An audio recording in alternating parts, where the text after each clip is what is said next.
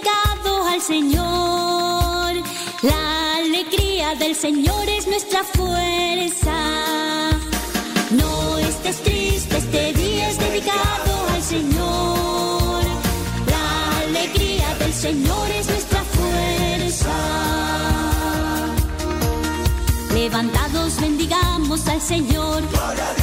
Clamemos a Él en alta voz. Gloria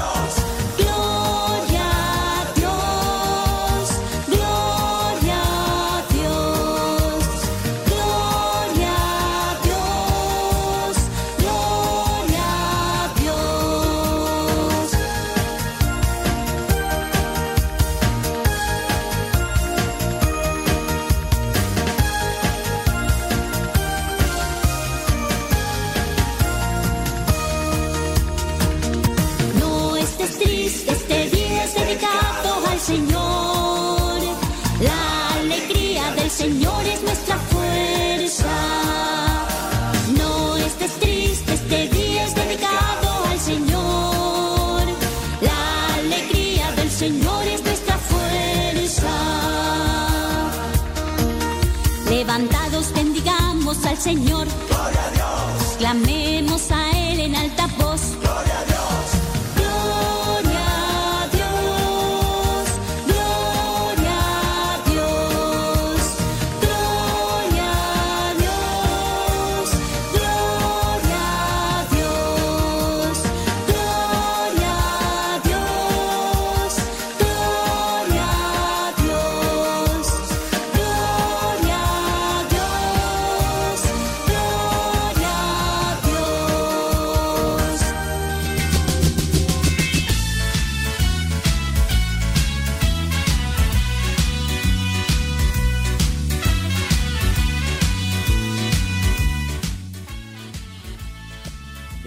micrófono se va a escuchar mejor. Exactamente.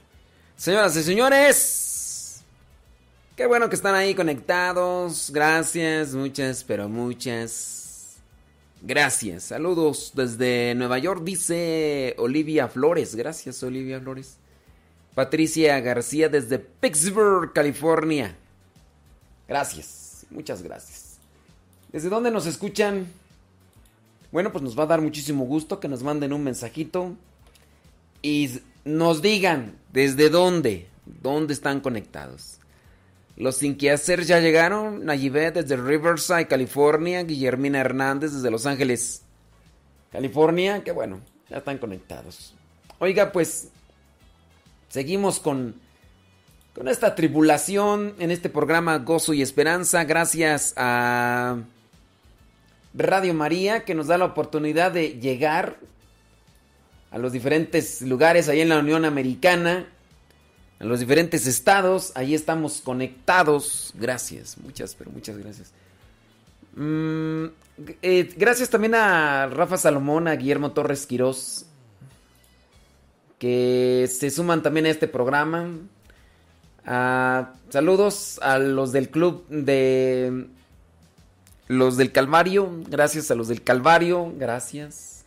Sebas Toribio, allá en New York, gracias, muchas gracias. Patricia García, allá en Pittsburgh. Eh, Yolanda Vidal en Sterling, Virginia. Marisela Ledesma, ahí con sus bendiciones. Con Judith, Marisol. Agustín, Yareli, Citlali. Escuchándonos. En Chicago, Illinois y, y- compañía. Bueno, pues eh, tratamos de, de acompañarle, como no, con todo gusto. Claro, por supuesto que desde luego que sí. No, muchas gracias por su, por su preferencia.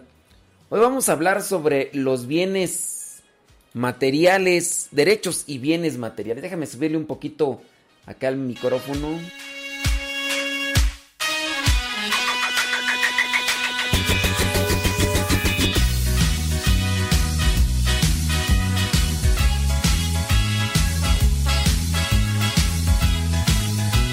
Sí, es que tuve que acá acomodar una cosa y no, es nada sencillito. Pero ahí está, creo ya. Ahí está. Ahí está, ahí está, ahí está, ahí está, ahí está, ahí está.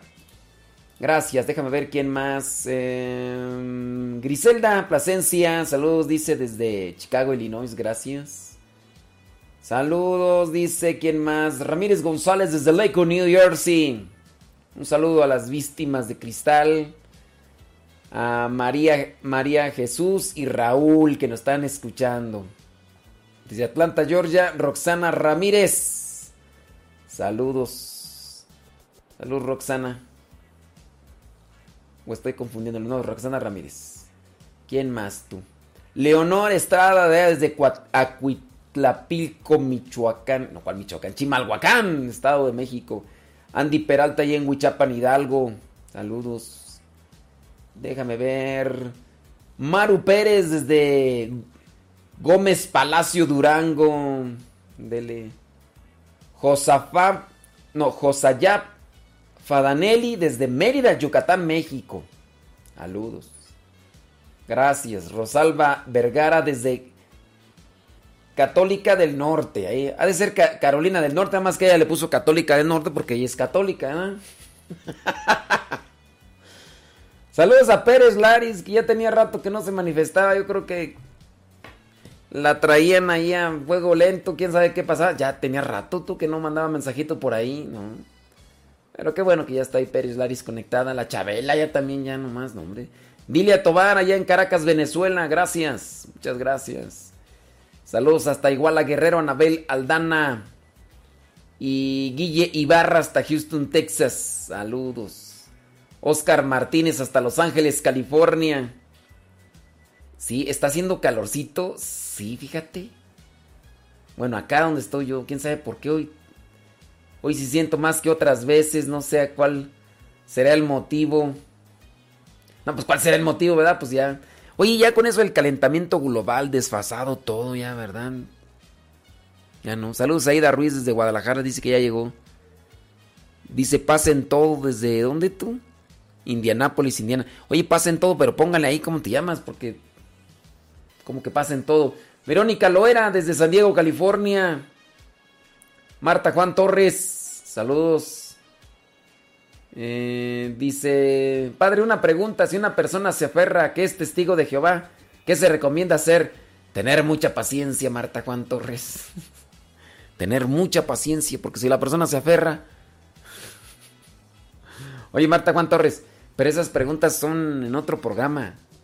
Sí, si este es de gozo y esperanza, este... Mm, aquí hablamos sobre la doctrina social de la iglesia. Sí, esas preguntas son para otro programa, ¿eh? Ey. No, de por sí los testigos de Jehová tienen una forma de ser muy. muy aferrados, ¿no? Son como muy. muy tercos, muy quién sabe cómo. Sí. Sí, de hecho esa es la forma de la doctrina, pero no. No, no estamos hablando de esa. Marta Juan Torres, ubícate. A lo mejor me hace te quedaste con el otro programa.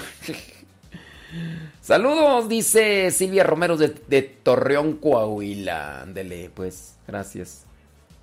Este, ¿quién más? Tú que ahí ya no alcanza a ver, ya se me fueron ahí algunos. Saludos a la señora Yurani, Juanita Lázaro allá desde Puebla, Rosalinda Reyes desde Ciudad Juárez, Chihuahua. Lorena Sánchez desde Nashville, Tennessee, Rosalinda González desde Long California. Dice Pérez Lari, yo siempre estoy presente aquí.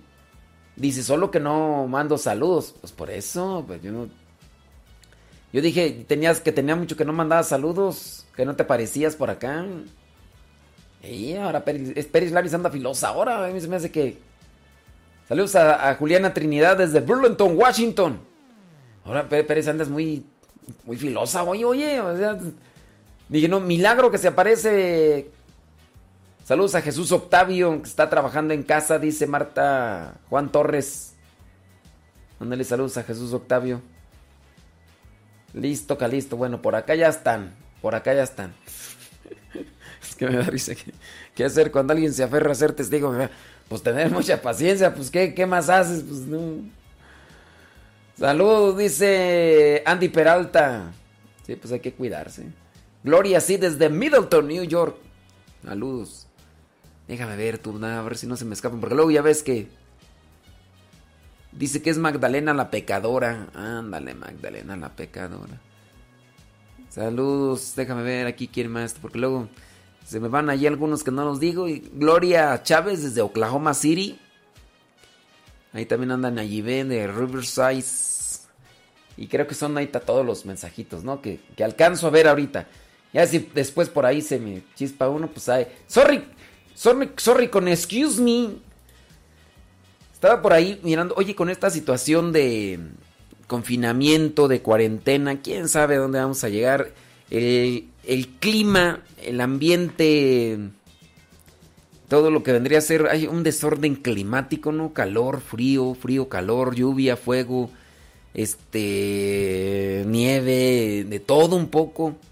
Y también así pareciera ser que andamos en las cuestiones eh, emocionales y también pues con todo esto que está pasando en, en el mundo mundial, dicen allá en mi rancho, en el mundo mundial, pero hay que ser más solidarios Dice el cardenal Sara. Dice, la epidemia del COVID-19 devuelve a la iglesia a su responsabilidad primera, la fe. Mm, dice que. ¿Tiene la iglesia aún un lugar en tiempos de epidemia? A diferencia de los siglos pasados, la mayor parte de la atención médica la proporciona ahora el Estado y el personal sanitario. La modernidad tiene sus seres seculares en batas blancas y son admirables. Ya no necesita de los batallones caritativos de cristianos dispuestos a ayudar al cuidarle a los enfermos y a enterrar a los muertos. El COVID-19 devuelve a los cristianos a lo esencial. En efecto, desde hace mucho tiempo, la iglesia ha entrado en una relación falseada con el mundo confrontados con una sociedad que pretende no necesitar de ellos los cristianos, por pedagogía se han esforzado en demostrar que pueden ser útiles. La iglesia se ha mostrado como educadora, madre de los pobres, experta en humanidad, como dijo el Papa Pablo VI, y tenía buenas razones para hacerlo así, pero poco a poco los cristianos han acabado por olvidar las razones de estos rasgos han acabado por olvidar que si la iglesia puede ayudar al hombre a ser más humano, es en última instancia porque ha recibido de Dios palabras de vida eterna. La iglesia está comprometida con las luchas por un mundo mejor. Esto a tono de este programa. El cristiano en la vida social, doctrina social de la iglesia, apoyado, dice con razón, la ecología, la paz, el diálogo, la solidaridad, la distribución equitativa de la riqueza, todos estos combates son justos, Pedro, pero podrían hacernos olvidar las palabras de Jesús. Mi reino no es de este mundo. La iglesia tiene mensaje para este mundo, pero solo porque tiene las llaves del otro mundo. Los cristianos han pensado a veces en la iglesia como una ayuda dada por Dios a la humanidad para mejorar su vida aquí abajo. Y no les faltan argumentos porque realmente la fe en la vida eterna iluminada la forma justa de vivir en el mundo. La fe ilumina la vida justa en este mundo. El COVID-19 ha puesto al descubierto una insidiosa enfermedad que está carcomiendo a la iglesia. Pensar en sí misma como de este mundo. La iglesia quería sentirse legítima a sus ojos y según sus criterios, pero ha aparecido un hecho radicalmente nuevo. La modernidad triunfante se ha derrumbado frente a la muerte. Este virus ha revelado que pese a sus promesas y seguridades, el mundo de aquí abajo quedaba paralizado por el miedo a la muerte. El mundo puede resolver la crisis sanitarias y seguro que resolverá la crisis económica, pero nunca resolverá el enigma de la muerte. Solo la fe tiene la respuesta. En Francia como en Italia el tema de las residencias de ancianos han sido un pacto crucial porque se planteaba directamente la cuestión de la muerte. El Estado encerrado en una laicidad que ha elegido por principio ignorar esperanza y restringir el culto al ámbito privado. Estaba condenado al silencio. Para él la única solución era huir de la muerte física a toda costa aunque eso significara condenar una muerte moral. La respuesta solo podía ser una respuesta de fe, acompañar a los ancianos hacia una muerte probable en la dignidad y sobre todo en la esperanza de la vida eterna. La epidemia ha golpeado a las sociedades occidentales en su punto más vulnerable. Se habían organizado para negar la muerte, para esconderla, para ignorarla, y ha entrado por la puerta principal. Las promesas de la técnica permiten olvidar en medio por un momento, olvidar el miedo por un momento, pero acaban siendo ilusorias cuando la muerte golpea. Incluso la filosofía no hace más que devolver un poco de dignidad a una razón humana abrumada por el absurdo de la muerte, pero es impotente para consolar los corazones y dar un sentido a lo que parece estar definitivamente privado de él. Frente a la muerte no hay respuesta humana que sostenga, solo la esperanza de una vida eterna permite superar el escándalo. Se necesita la palabra revelada de Dios para atreverse a creer en una vida sin fin. Se necesita una palabra de fe para atreverse a esperarla para uno mismo y los suyos. Así pues, la Iglesia Católica está llamada a volver a su responsabilidad primera. El mundo espera de ella una palabra de fe que le permita superar el trauma de este encuentro cara a cara con la muerte que nos ha traído este COVID-19. Sin una palabra clara de fe y esperanza, el mundo puede hundirse en una culpabilidad morbosa o en una rabia impotente ante lo absurdo de su condición. Solo ella puede dar sentido a la muerte de las personas queridas, muertas en la soledad y enterradas apresuradamente. Debe dejar de tener miedo a chocar y a ir contracorriente. Debe renunciar a pensarse a sí misma como una institución del mundo.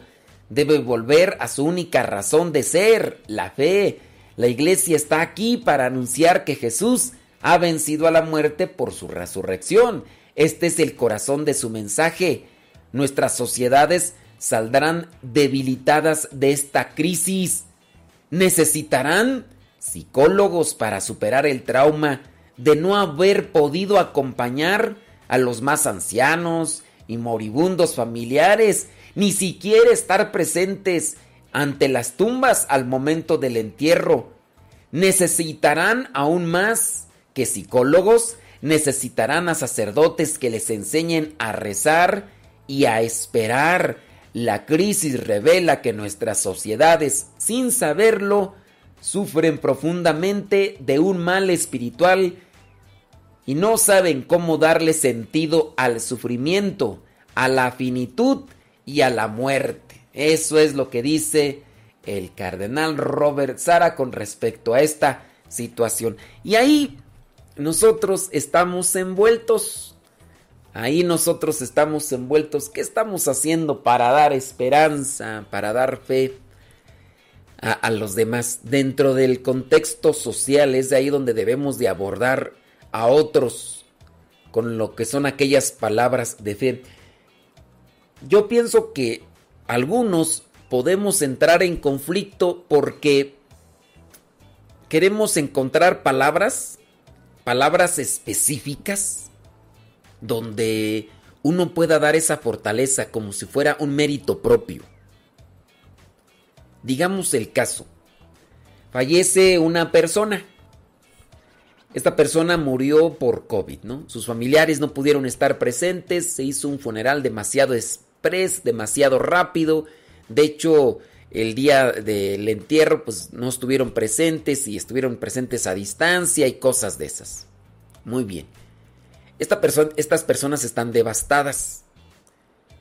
¿Qué hay que hacer ante esta circunstancia? ¿Qué hay que decir? ¿Habrá algunas palabras así como tal que nosotros podamos acumular en nuestra mente o memorizar y después compartirlas? Miren, lo que queda es orar. Lo que queda es orar. Eso es lo que nos va a traer la fortaleza y la esperanza. A lo mejor alguien pensará, ¿y a poco con eso basta? Ya con eso no hay más que hacer. Pues es que es lo único. Si con el orar te conectas con Dios y Dios te da fortaleza, ¿qué es lo que tienes que hacer? ¿Escuchar palabras de una persona o escuchar a Dios? Pues lo que nos queda es escuchar a Dios, dialogar con Dios. Oye, si tú sabes que a partir de la oración te conectas con Dios y de Dios recibes esa gracia que necesitas, ¿qué necesitas? Escuchar las palabras de una persona, palabras que parecieran ser, no sé, misteriosas o hasta si tú quieres, así que nunca habías escuchado, pues no. Son palabras de esperanza que están ya involucradas dentro de una oración. Así que dentro de este actuar social al que estamos también llamados todos nosotros, lo que tenemos que hacer es ayudar a orar a otros desde el corazón, buscar algunos salmos, que el Salmo 23, por decir el más sencillo que a veces nos puede venir. Y ya vamos a orar por ti, no sé, oración espontánea. Señor, te pedimos por estos familiares, estas personas que han perdido un ser querido. Dale, Señor, la fortaleza, dales la confianza, dales la fe. Y Dios va trabajando. No es que tengas que, dígame algo, ¿qué, qué le digo? Así como si fueran palabras claves, ¿no? Pues una oración desde el corazón y acompañamiento y, ya lo que se pueda, ¿verdad? También dentro de lo que vendría a ser la sana distancia. Sí, porque también si uno cae en la desesperación, si uno cae en la desesperación de es que necesito esto, necesito lo otro y aquello, espérate tatito, así menos vas a encontrar. Un actuar social del cristiano es también acompañamiento espiritual. Oiga, por ahí ya viene mi estimado Guillermo Torres Quirós. Gracias por estar también aquí en este programa que se llama Gozo y Esperanza. Saludos. Anel Ramos dice desde Houston, Texas. Saludos hasta Houston. Yo recuerdo ese momento que tu voz a mí me habló. Tú llegaste en un tiempo de dolor y confusión. Quiero gritarle al mundo entero Que yo quiero ser feliz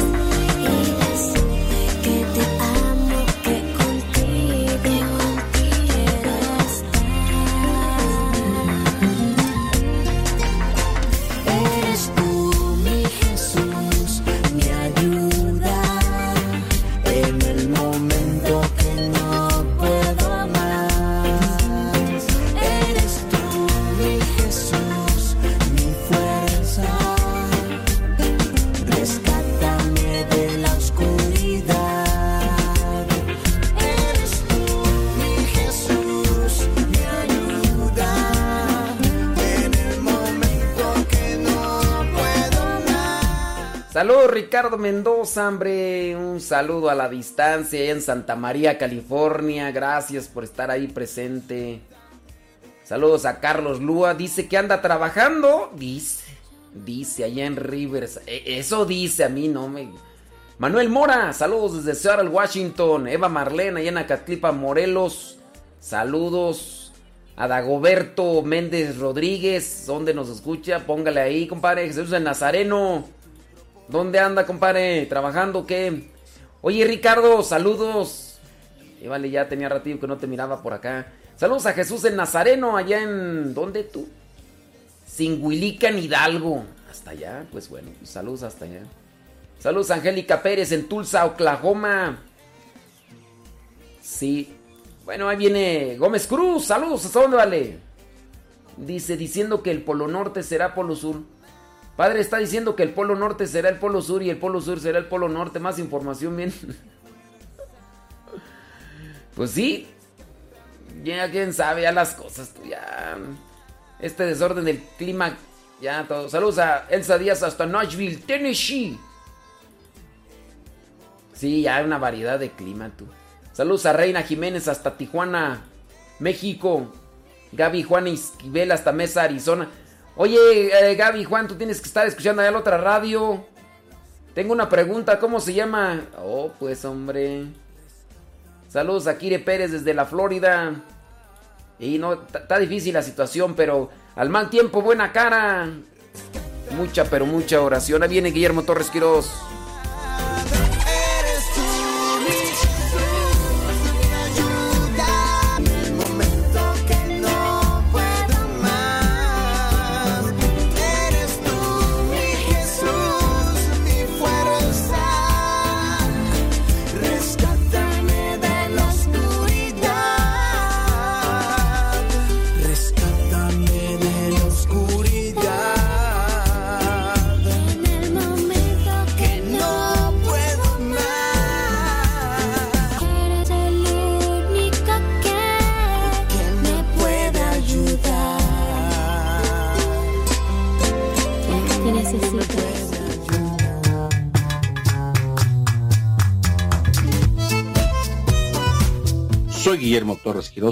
Hablemos de doctrina social de la Iglesia. En el capítulo 22, versículo 4 del libro de Deuteronomio, se dice, si ves caídos en el camino al asno o al buey de tu hermano, no te despreocupes de ellos y ayúdalo a levantarlos. Es importante entender algo. En estos momentos, en estos momentos que vivimos adversidad. Y, y es que hablemos de los bienes. Son bienes importantes los bienes públicos globales o también llamados bienes internacionales. ¿Por qué? Porque esos bienes cuyo provecho redunda mundialmente en el interés de todos, sobre todo los que nadie tiene un derecho específico o un derecho de propiedad. Porque de su provecho nadie puede ni debe ser exclusivo, es decir, no puede haber exclusividad de ciertas cosas. ¿Por qué? Porque esas cosas son bienes de todos, bienes globales. Esas características hacen muy difícil la disposición de estos bienes.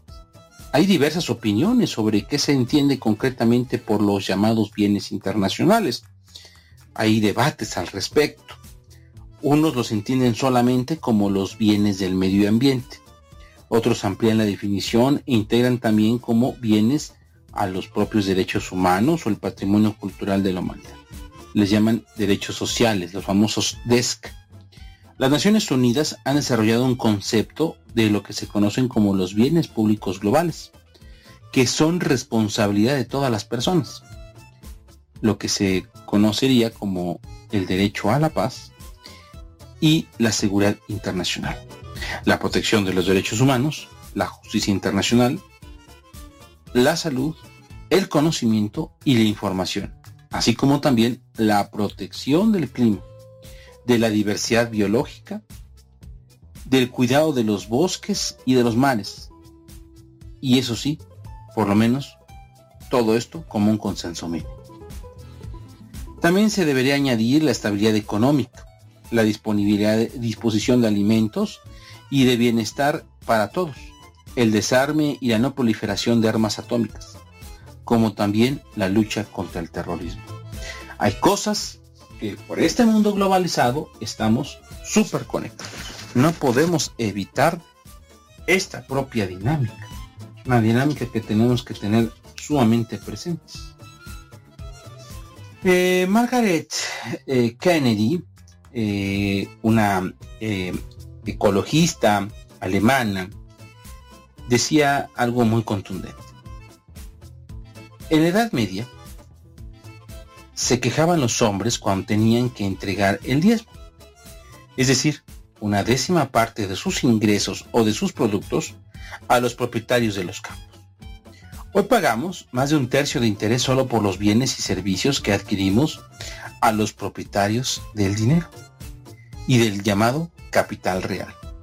Es verdad, en todo caso, al menos entre nosotros, que vivimos económicamente mucho mejor que en la Edad Media, que gracias a la revolución industrial, a la progresiva automatización de la economía, a una explotación monstruosa de las materias primas existentes y a la explotación del tercer mundo. En otras palabras, el abuso de la propia humanidad a lo que lo rodea. ¿Cómo puede entonces llevarse a cabo esta cooperación internacional?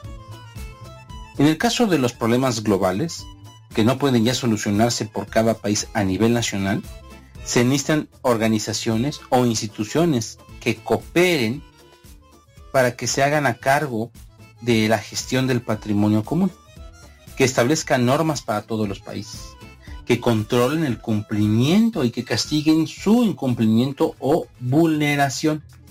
La Iglesia habla constantemente de la construcción de una comunidad internacional, pues sólo así podría realizarse también políticamente la idea de la unidad de la familia humana.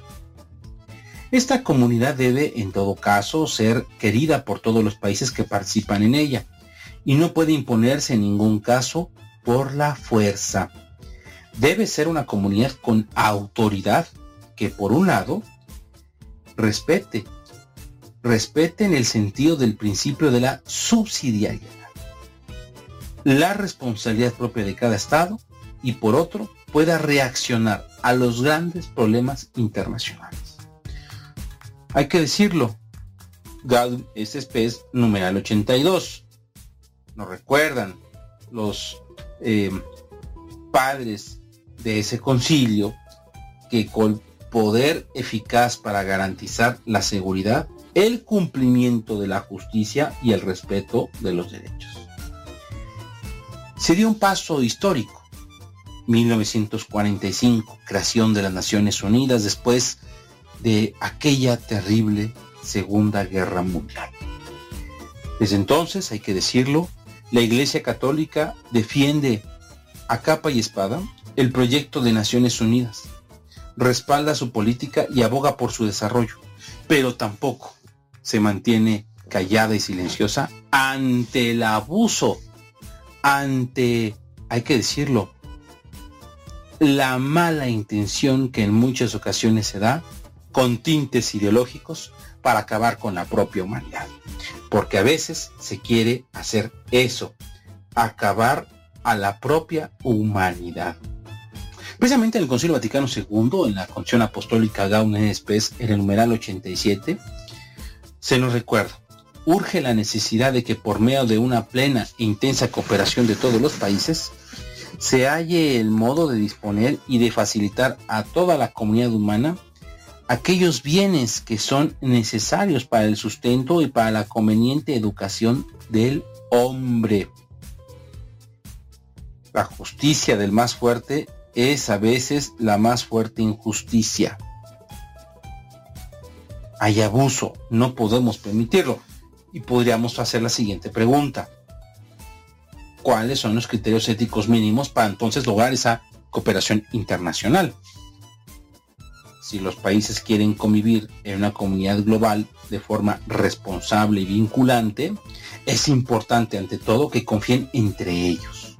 Y después que compartan un mínimo de valores, un mínimo de estándares, de normas comunes, entre los que se encuentran obviamente los derechos humanos, pero también valores como la justicia, la solidaridad y la libertad la comunidad internacional debe procurar que mediante las decisiones tomadas conjuntamente, todas las personas integrantes de esas sociedades tengan la posibilidad de poder participar de igual modo en el desarrollo mundial. No se puede despreciar a nadie de esa participación global. No se puede decir, este es pobre, este es indígena, este es un ignorante este es superior y este es inferior. No. Son valores fundamentales que no solo obligan a los cristianos, sino que valen para todos los seres humanos, porque son la propia esencia del ser humano. No podemos caer en esos chantajes, no podemos caer en esas debilidades. Precisamente Santo Tomás de Aquino decía en la Suma Teológica que la ley tiene su fuerza en la medida en que se ajusta.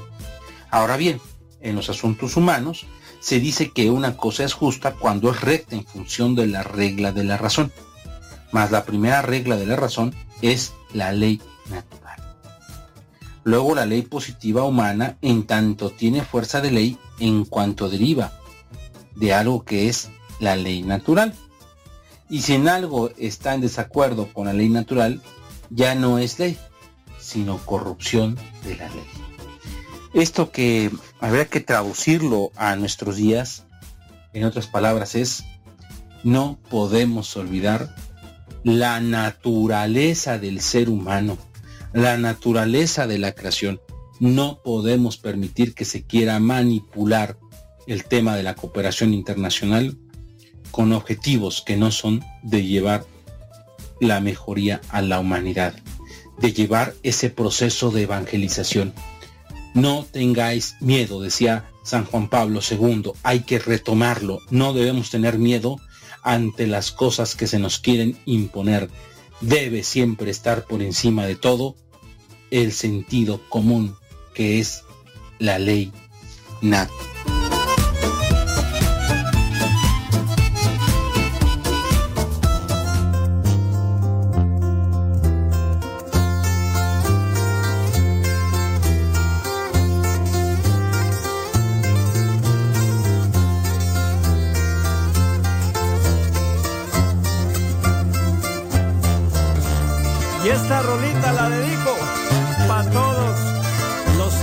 Dependen del mundo, sino que dependen de la gracia de Diosito.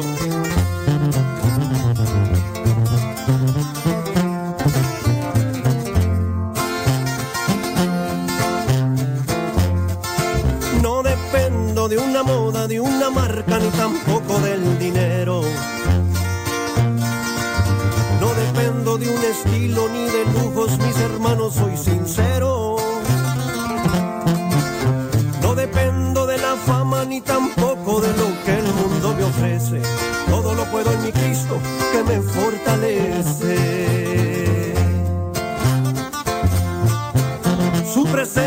Siempre me acompaña, es mi compa y nunca me falla. Está aquí y está en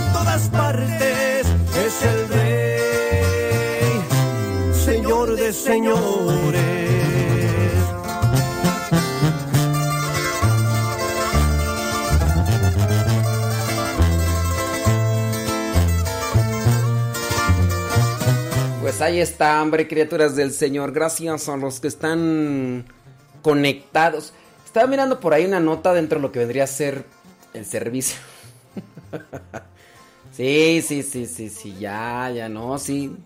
Mira, además de que tiene que trabajar Carlos Lúa, pues está purificando. ¿Qué dice tú? Ante... Que tú, que, que Aleito, ¿qué? Por favor, Antea. Que, que vamos a perder a, Leo, ¿qué? Es que no le entiendo ahí. Mira, Carlos Lúa, además de que pues, está purificando, pues ya sabes, con la domadora y todo eso. Tiene que trabajar el pobre, pues ni modo, Carlos Lua, pues ¿qué quieres? Así pasa. Sudáfrica. Sí, unas monjas donan alimentos y equipos de protección frente al coronavirus. Con los crecientes casos reportados de pérdida de empleo y escasez de alimentos en Sudáfrica, por todo esto que está pasando, dice, las hermanas del buen pastor decidieron donar alimentos y equipos de protección a los más necesitados Ustedes dirán, bueno, ¿y por qué ellas están haciendo este tipo de donaciones y todo? Miren, ante una sociedad que ya está media chisqueada, dicen allá en mi rancho, se dan cuenta que hay mucha corrupción. Entonces, en la medida en que se han ayudado a ciertos organismos dentro del ambiente social, se dan cuenta que a pesar de eso, pues hay muchos que lucran con ello, que ya sea por aquí, ya sea por allá. Entonces, hay muchas personas que tienen la buena intención de ayudar. Todavía creen en los organismos religiosos o en las instituciones religiosas. De ahí que van y buscan a las instituciones religiosas para que ellos sean los intermediarios entre los más necesitados y de estas personas. Y entonces van las personas pudientes o los que tienen la posibilidad y también el deseo de ayudar, van y buscan las instituciones religiosas y les dicen, miren, aquí está, ustedes ayuden. Por eso es que estas hermanas del buen pastor están ayudando. No porque, uy, ellas les sobra dinero. Si ustedes ya han escuchado los otros programas, también han sabido de la noticia de que algunos conventos de comunidades religiosas se están quedando sin un suministro económico que bien puede llegar de vender quizá a lo mejor recortes de las oble, de las hostias, que puede venir también de lo que vendría a ser la venta de alguna galletita o de la mm, de lo que es la costura, que cuando se hacen los ornamentos sagrados, pero cuando no pueden ni vender sus galletitas, cuando no pueden vender recortes de las hostias, eh, de las obleas, de las hostias que se hacen para consagrar. Entonces, algunas, algunos conventos están sufriendo ya por la cuestión económica. Y hay otras instituciones religiosas, regularmente aquellas que tienen una conexión de, vida social que están al servicio, pues las personas que tienen la posibilidad de ayudar económicamente les buscan a ellos para que sean los intermediarios entre los más necesitados y ellos. Y habrá otros que no tienen una vida apostólica en conexión con los más pobres, que son los de los conventos, y ellos pues también van a, van a sufrir. Entonces ojalá y haya una, un equilibrio, pero esto está sucediendo allá en Sudáfrica. Dice, de diferentes maneras la gente de bien habrá hecho todo lo posible para extender una mano de caridad a los más necesitados de nuestra sociedad, especialmente durante este tiempo. Tengamos presente esta noticia, eh, que esto también sirve para inspirarnos y ayudarnos mutuamente. Hay muchas personas, mira, que a pesar de que... estaba mirando por ahí. Fíjense, ¿a qué altura estamos de los contagios de las muertes? Se extienden más rápido que antes noticias falsas. De repente ingresa una persona con síntomas eh, de las vías respiratorias, malestares de las vías respiratorias y a las cuantas horas dan decretan que ha fallecido. Algunos sospechan que, se están matando a las personas, otros dicen que sí existe, otros que no existe. De repente en ciertos lugares está el confinamiento, dicen, oye, pues ya vamos a ir poco a poco desahogando esta situación, comienzan a darse cierto tipo de días de festivos y la gente sale a las playas. Ahorita chéquenle, chéquenle. En lo que ha sido este tipo de, de celebraciones, chéquenle. Hay mucha gente en las playas, no respetan la sana distancia y, todas esas cosas, sí. Pues algo algo no estamos haciendo bien. Oye, ¿y qué va a pasar con aquellos que dicen que eso no existe, que al rato que estén contagiados y que mueran? ¿Cómo se van a comportar? Pues va a estar, va a estar difícil la cosa, ¿eh? Va a estar difícil la cosa. Pero bueno. Dicen las religiosas que dirigen el centro de aprendizaje Good Shepherd donaron alimentos y equipo de protección para el COVID a decenas de personas pobres en Madidi, una comunidad necesitada en la provincia noroccidental de Sudáfrica. Entre los artículos distribuidos, además de paquetes de alimentos, se encontraban toallas y ropa sanitaria. La actividad fue organizada por la hermana Colin Simpson, directora del centro, y que ha trabajado con la comunidad de Madidi desde el año 1990. Según la religiosa, las parcelas de alimentos, aquí dice aquí parcelas, quién sabe por qué. Las parcelas de alimentos que manejaban debían cubrir solo 50 personas.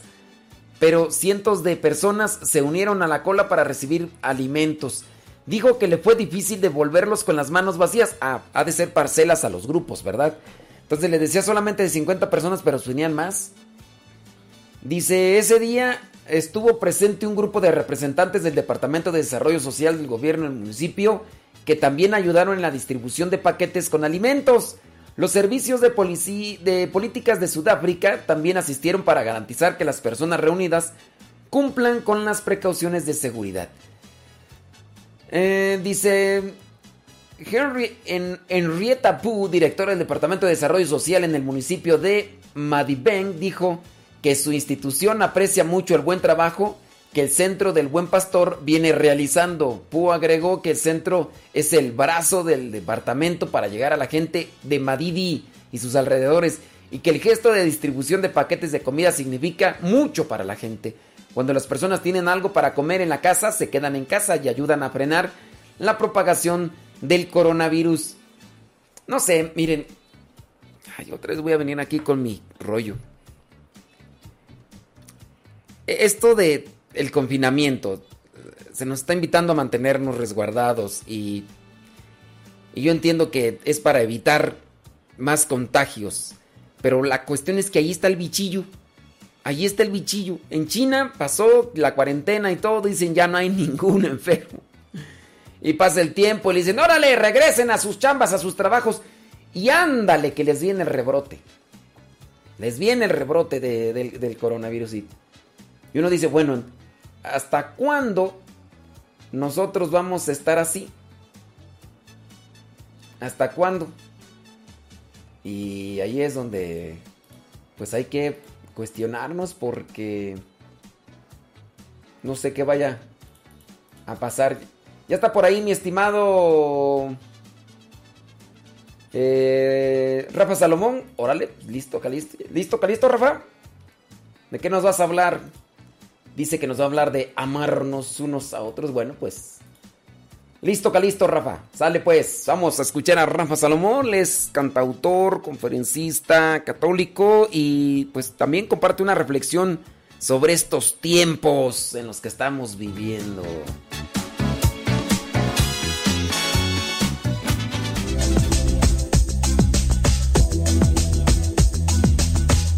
Saludos, es un verdadero gusto compartir con todos ustedes este espacio dedicado a la doctrina social y toda la humanidad nos hemos unido en una jornada de oración.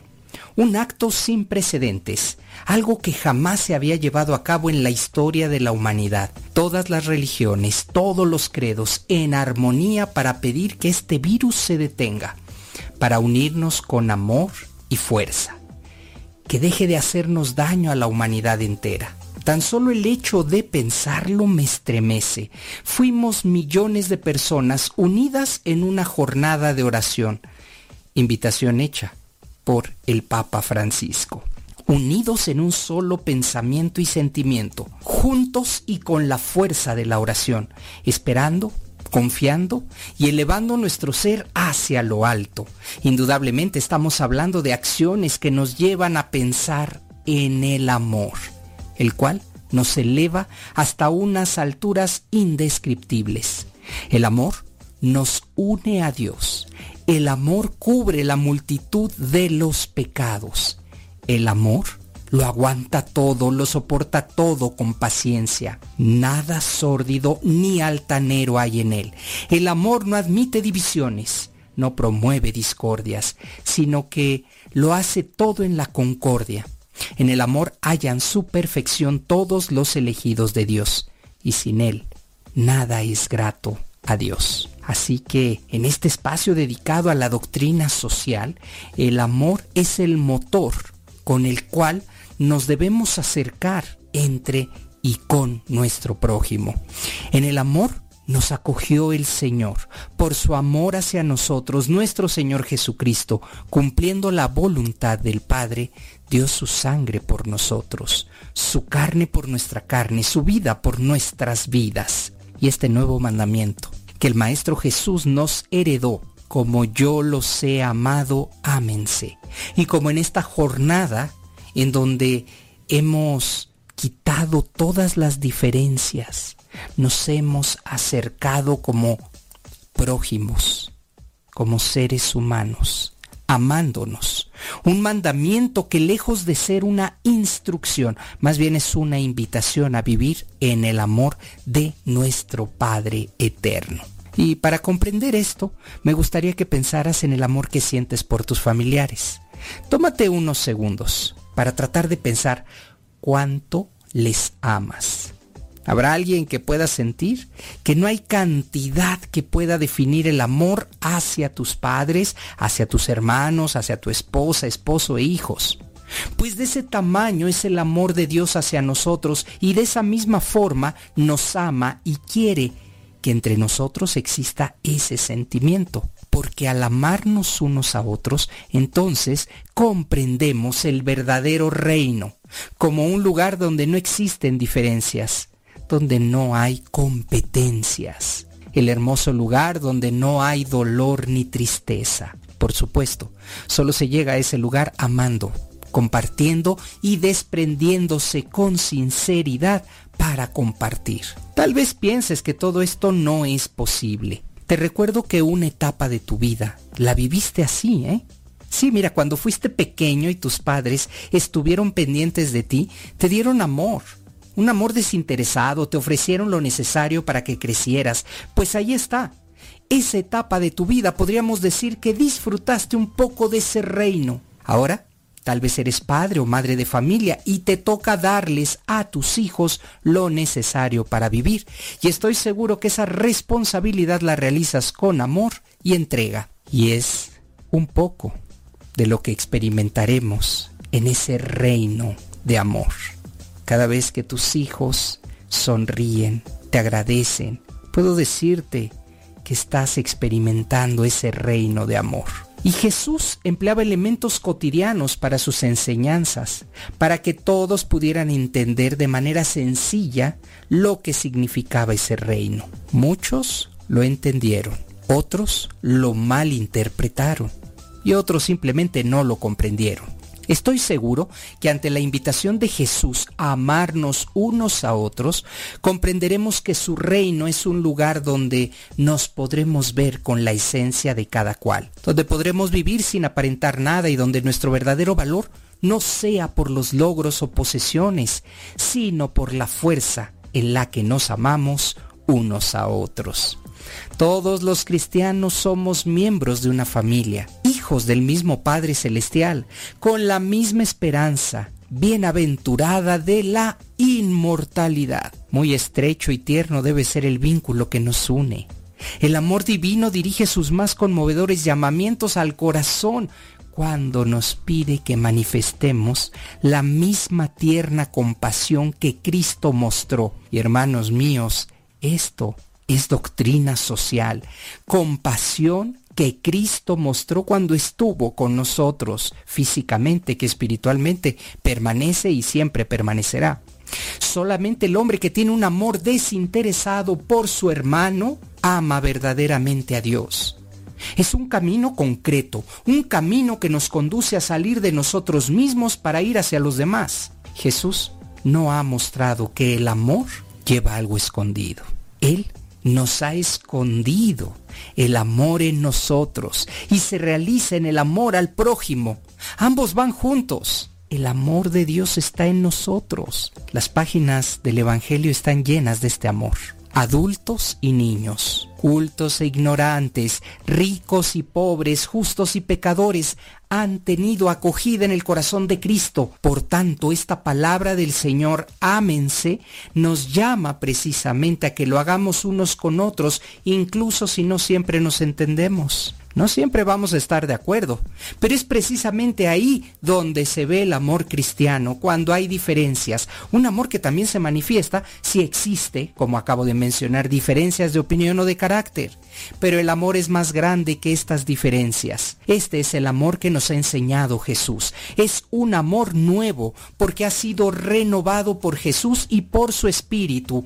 Es un amor redimido, liberado del egoísmo un amor que da alegría a nuestro corazón. Es precisamente el amor de Cristo que el Espíritu Santo derrama en nuestros corazones, el que realiza cada día prodigios en donde en la iglesia, en el mundo, con creyentes y no creyentes, el mundo entero, la población entera unida en una oración, pidiendo a Dios que se acabe esta pandemia. Y son tantos pequeños y grandes gestos que obedecen al mandamiento del Señor. Ámense los unos a los otros como yo los he amado. Gestos pequeños de todos los días. Gestos de cercanía a un anciano, a un niño, a un enfermo, a una persona sola y con dificultades, sin casa, sin trabajo, inmigrante, refugiada. Gracias a la fuerza de esta palabra de Cristo, cada uno de nosotros puede estar cerca del hermano y de la hermana que encuentra con gestos de cercanía, de proximidad. Ámense como yo los he amado, ámense. En estos gestos se manifiesta el amor que Cristo nos ha enseñado. Vivir la caridad, claro que no es fácil, pero contamos con la gracia y el auxilio de Dios. El amor al prójimo es un mandamiento del Señor y Él mismo nos invita a vivirlo. Así, podemos comprender que Jesucristo no nos llama a vivir algo imposible o ilusorio, sino que la caridad es una realidad necesaria y fundamental en nuestra vida diaria y en nuestra condición de cristianos. Por lo tanto, es necesario elevar el corazón por encima de las simpatías o antipatías para ver con los ojos de la fe a mi prójimo. No podemos olvidar que cada vez que hacemos o damos algo a nuestro hermano, lo estamos haciendo con Cristo. Nuestro acto de caridad más grande es el de acercar a las personas con nuestro ejemplo de vida a Cristo. Y dicho sea de paso, la caridad no consiste solamente en ayudar materialmente, cuando es posible a los demás, sino en dar tiempo, nuestro consejo y el consuelo a las almas que lo necesitan. Que en esto nos ayude nuestra Madre Santísima para que en la vida cotidiana de cada uno de nosotros el amor de Dios y el amor del prójimo estén siempre unidos. Y amarnos como Jesús lo enseñó ámense como yo los he amado. No hay acto más grande que reconocer en la otra persona a ese ser necesitado. No hay nada más grande que ver en el otro la mirada de un Dios, un Dios que está esperando que nos acerquemos. Muchísimas gracias por su atención.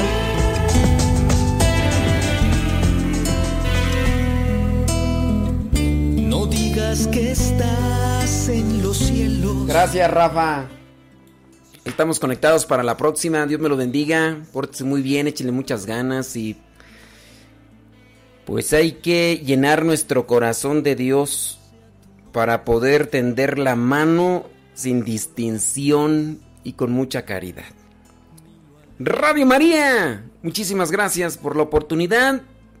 Este fue el programa Gozo y Esperanza. Ya ya se acabó. Así es, efectivamente.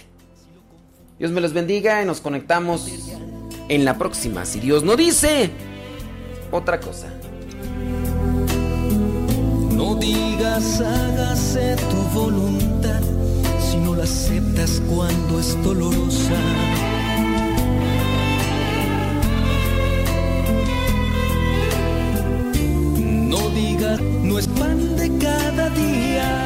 Se quedan con el programa Contracorriente dirigido por Rafa Salomón. Así que, gracias. Y si Dios no dice otra cosa, mañana muy temprano en la mañana. Bueno, no muy temprano, no, pero las... Oye, está haciendo mucho calor. Yo no sé, yo no aguanto. ¿Quién sabe qué será? Déjame ver a cuánto está el clima ahorita. Pues está 29. Allí en mi rancho está 32. En Los Ángeles está 27 centígrados. En Las Vegas, Nevada está 32. En Guadalajara 33. En Phoenix a 36. En Fahrenheit pues son 90, 84, 81, 90, 91, 97. Sí, antes estaba así muy diferente y hoy no, ya. Phoenix ya. Aquí en Phoenix ya casi andamos. Bueno, no es cierto, ¿verdad? A ver, déjame ver. ¿Dónde está tú? ¿Qué estoy haciendo aquí? ¿Quién sabe qué? Eh, en Phoenix, no, sí está más feo en Phoenix, Arizona, ¿cómo no? Sí, en Phoenix. En Phoenix está 97. centígrados son 36. No, sí está. 36 a, 20, a 30 que está aquí, no. Pero déjame ver aquí. Mm. Pero yo pienso que se siente más, déjame ver. ¿Dónde está eso del clima? ¿Dónde está eso del clima? ¿Dónde está? ¿Dónde está? Ya no sé dónde está. Es que ese, de, ese del clima me mostraba. ¿Será este?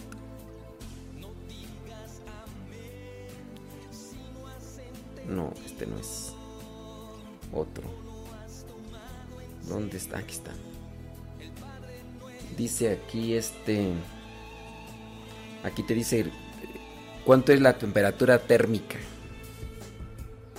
Eh, dice Nezahualcóyotl Boyeros dice que son Em, a 28, feel like 28. Ah, no, yo digo que se siente más. yo digo que se siente más. Pero bueno, mm, bueno, bueno. Listo, Calisto. Este. Ya, pues vámonos, pues. ¿De qué nos vas a hablar, Rafa? De la historia del coronavirus. Sobres, pues. Sobres. Sobre, sobre, sobre, sobre, sobre, sobre, sobre, sobres, sobres, este sobre, sobre, sobre, sobre. Escuchamos mañana. Un espacio dedicado a la reflexión, al conocimiento y a la vida. Comienza la transmisión en el ciberespacio. Prepárense, porque están a punto de adentrarse en temas de gran profundidad, donde somos más humanos. Queda con ustedes su conductor y amigo, Rafa Salomón.